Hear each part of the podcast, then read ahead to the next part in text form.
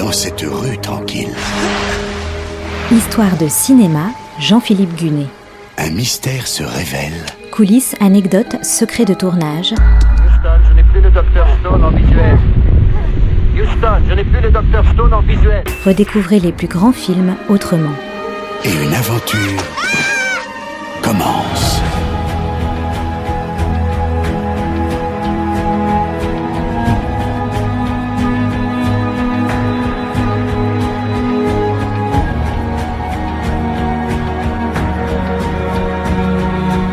Quel film a remporté 5 Oscars, radicalement modernisé les thrillers et créé un croque-mitaine moderne? Vous l'avez deviné, je veux parler du Silence des agneaux, sorti en 1991. L'adaptation brillante du roman de Thomas Harris, le film qui a valu à Anthony Hopkins et Jodie Foster deux de leurs meilleurs rôles.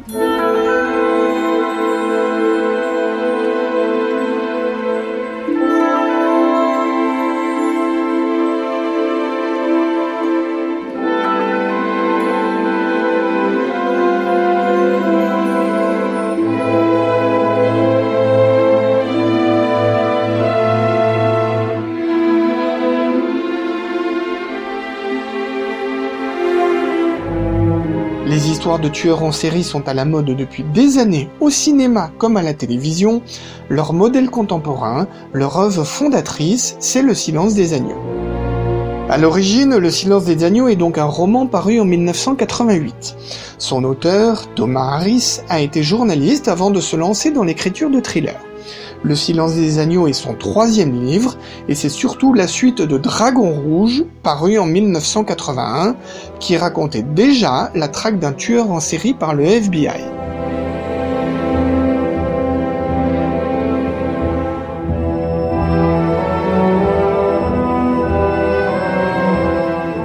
On retrouve dans le silence des agneaux certains personnages de Dragon Rouge. Le docteur Hannibal Lecter, brillant psychiatre devenu tueur cannibale, et Jack Crawford, agent spécial du FBI. Jack Crawford, justement, est chargé d'une nouvelle enquête sur un homme qui assassine de jeunes femmes avant de les dépouiller d'une partie de leur peau. Un personnage inspiré par trois véritables serial killers, pour avancer dans sa traque, Crawford envoie Clarice Starling, une élève de l'académie du FBI, interroger Hannibal Lecter, emprisonné dans une cellule de haute sécurité. L'extrait du film que vous allez entendre est justement la première rencontre entre Starling et le docteur Lecter.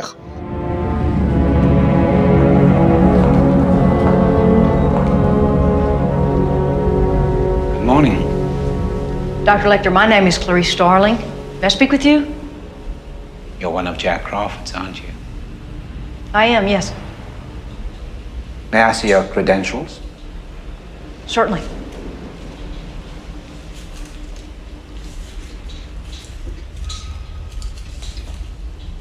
Closer, please. Closer. Une adaptation de Dragon Rouge avait été réalisée en 1986 par Michael Mann, futur réalisateur du dernier des Mohicans et de Heat.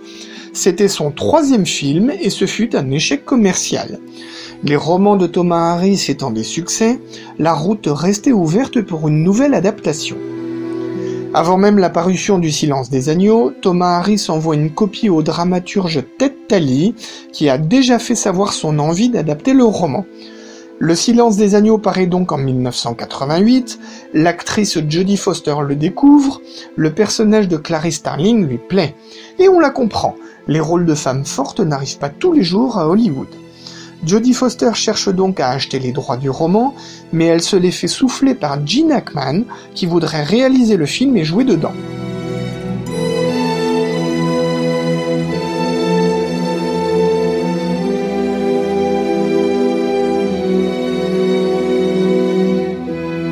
Ted Talley se lance donc dans son scénario, comme prévu. Alors qu'il en a rédigé la moitié, Gene Hackman le lit. Et là, surprise, il le trouve trop violent et décide de se désengager. Menacé d'asphyxie financière, le projet risque de capoter. Le studio Orion, qui était partenaire de Gene Hackman, reprend tout en main et garantit le financement. Son cofondateur, Mike Medavoy, dit à Ted Tally de terminer le scénario. Il propose le film à Jonathan Demi, le réalisateur de Veuve mais pas trop. Jonathan Demi lit le roman et il accepte alors même que le scénario n'est pas encore terminé.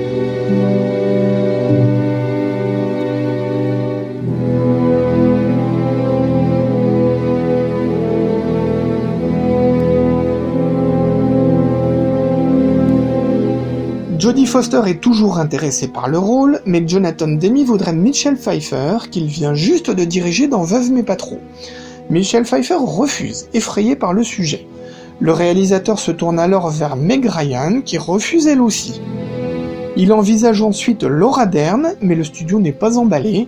Jodie Foster finit donc par enfin hériter du rôle qu'elle veut depuis le départ.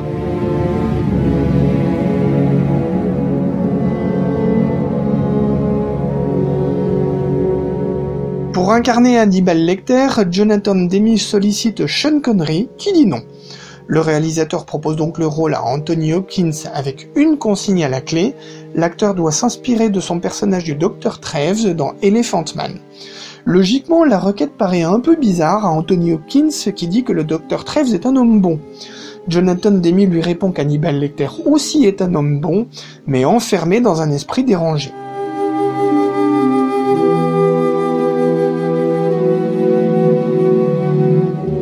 Rôle de Jack Crawford, l'agent spécial du FBI, était celui qui a intéressé Gene Hackman. C'est donc finalement Scott Glenn qui en hérite. Scott Glenn était une des stars de l'étoffe des héros en 1983. Le tueur en série Buffalo Bill, traqué par le FBI, est incarné par Ted Levin, revu quelques années plus tard en policier de Los Angeles dans Heat de Michael Mann. Dans un tout petit rôle, celui du directeur du FBI, on retrouve Roger Corman, le légendaire réalisateur connu pour être le pape des séries B à tout petit budget. Le chanteur Chris Isaac fait également une petite apparition dans peau du chef d'une équipe d'intervention de la police.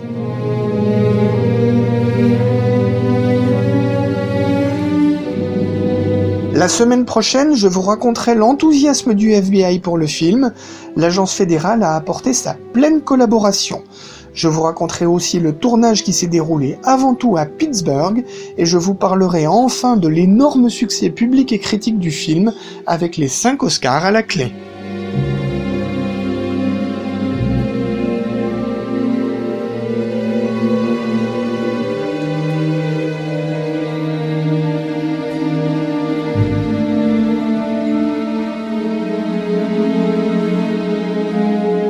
C'était Histoire de cinéma avec Jean-Philippe Gunet, à retrouver chaque semaine et en podcast sur notre site internet artdistrict-radio.com.